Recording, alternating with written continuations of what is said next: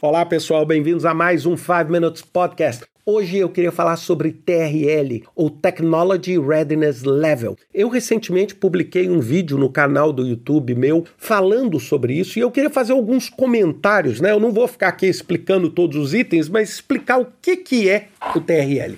O TRL ele foi desenvolvido na década de 70 pela NASA e o grande objetivo dele, de uma forma muito simples, era como é que eu asseguro que a tecnologia que eu estou colocando, por exemplo, nesse ônibus espacial ou nessa roupa que eu vou estar tá usando, é uma tecnologia madura o suficiente para que eu não coloque a minha missão toda em risco ao usar um conceito que ainda não tem a maturidade, um conceito que, entre aspas, não está maduro e pronto para ser utilizado. E com isso eles criaram o conceito de TRL, que vai do número 1 até o número 9.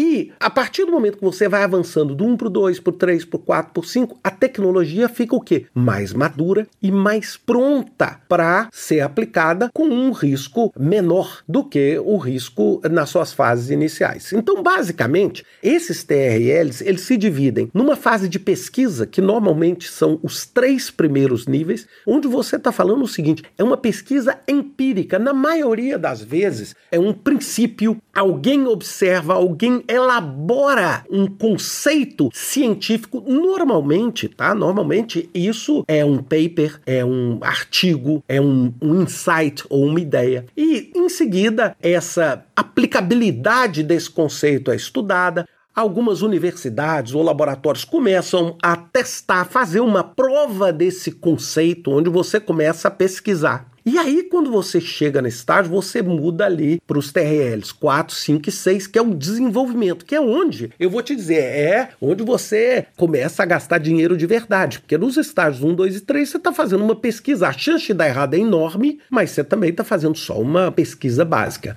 Agora, a partir do momento que você entra no desenvolvimento, que são os TRLs 4, 5 e 6, você está validando essa tecnologia no laboratório, você está validando num ambiente relevante, não só só no laboratório. Você o que tá criando protótipo é quando, por exemplo, uma companhia aérea, não, uma fábrica de aviões, ela lança um protótipo de um novo avião. Ou seja, ali nós já estamos falando realmente de um investimento muito maior, buscando o quê? Sair daquele risco extremamente alto para um risco alto né, para o risco alto. E por que, que não cai, não vai para um risco baixo? Porque toda vez que você está envolvendo nova tecnologia, o risco ele é inerente. Se você não quer ter risco, você tem que usar uma tecnologia completamente comprovada, madura, etc. Porque aí, é claro, ela atingiu o nível de estabilidade de risco. Só que muitas vezes você também, ao fazer isso e ser muito conservador, você não consegue fazer nada de inovação. Bem, continuando, no desenvolvimento você tem os TRLs 7, 8 e 9. E nesses 7, 8 e 9, nós estamos falando ali o quê? Você mostrar esse protótipo num ambiente operacional,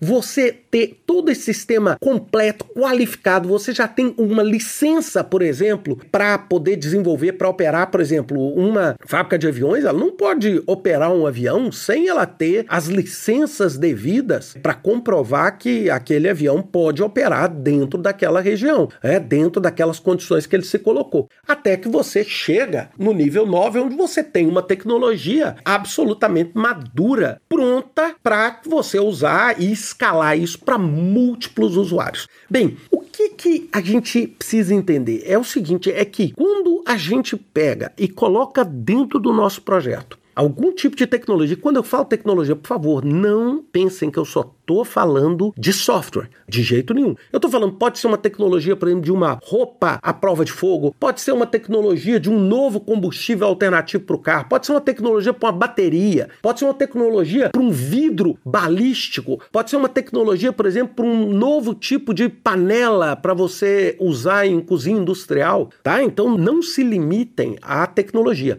E você precisa saber o seguinte: poxa, se eu começar a produzir, por exemplo, esse tecido à prova de fogo, sem eu ter validado essa tecnologia nas etapas, só com aquela ideia, ou só com aquele protótipo, ou só com aquele ensaio de laboratório, eu tenho um risco enorme o quê? de colocar em produção um produto que não está maduro um produto que vai gerar o que? Um efeito colateral. Eu lançar um carro sem o carro estar tá pronto, né? Sem o carro estar tá maduro, eu lançar, por exemplo, uma determinada funcionalidade no carro, como por exemplo, o carro dirigir sozinho, sem essa tecnologia estar tá madura, e aí, de repente, eu o quê? Atropelar uma pessoa e uma pessoa perder a vida por causa disso. Então, por isso que hoje o TRL, inclusive o TRL virou em 2013 uma norma ISO, é uma ferramenta extremamente útil para todos nós quando a gente está pensando em inovar. E a gente está pensando em incorporar essas tecnologias dentro do nosso ambiente de projeto.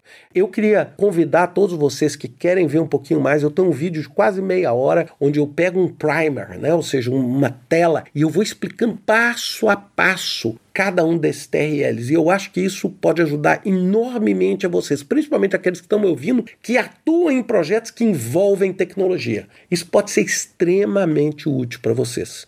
Ah, então espero que vocês tenham gostado desse podcast. Assistam o vídeo lá no meu canal do YouTube. Um grande abraço a todos e até semana que vem com mais um 5 Minutes Podcast.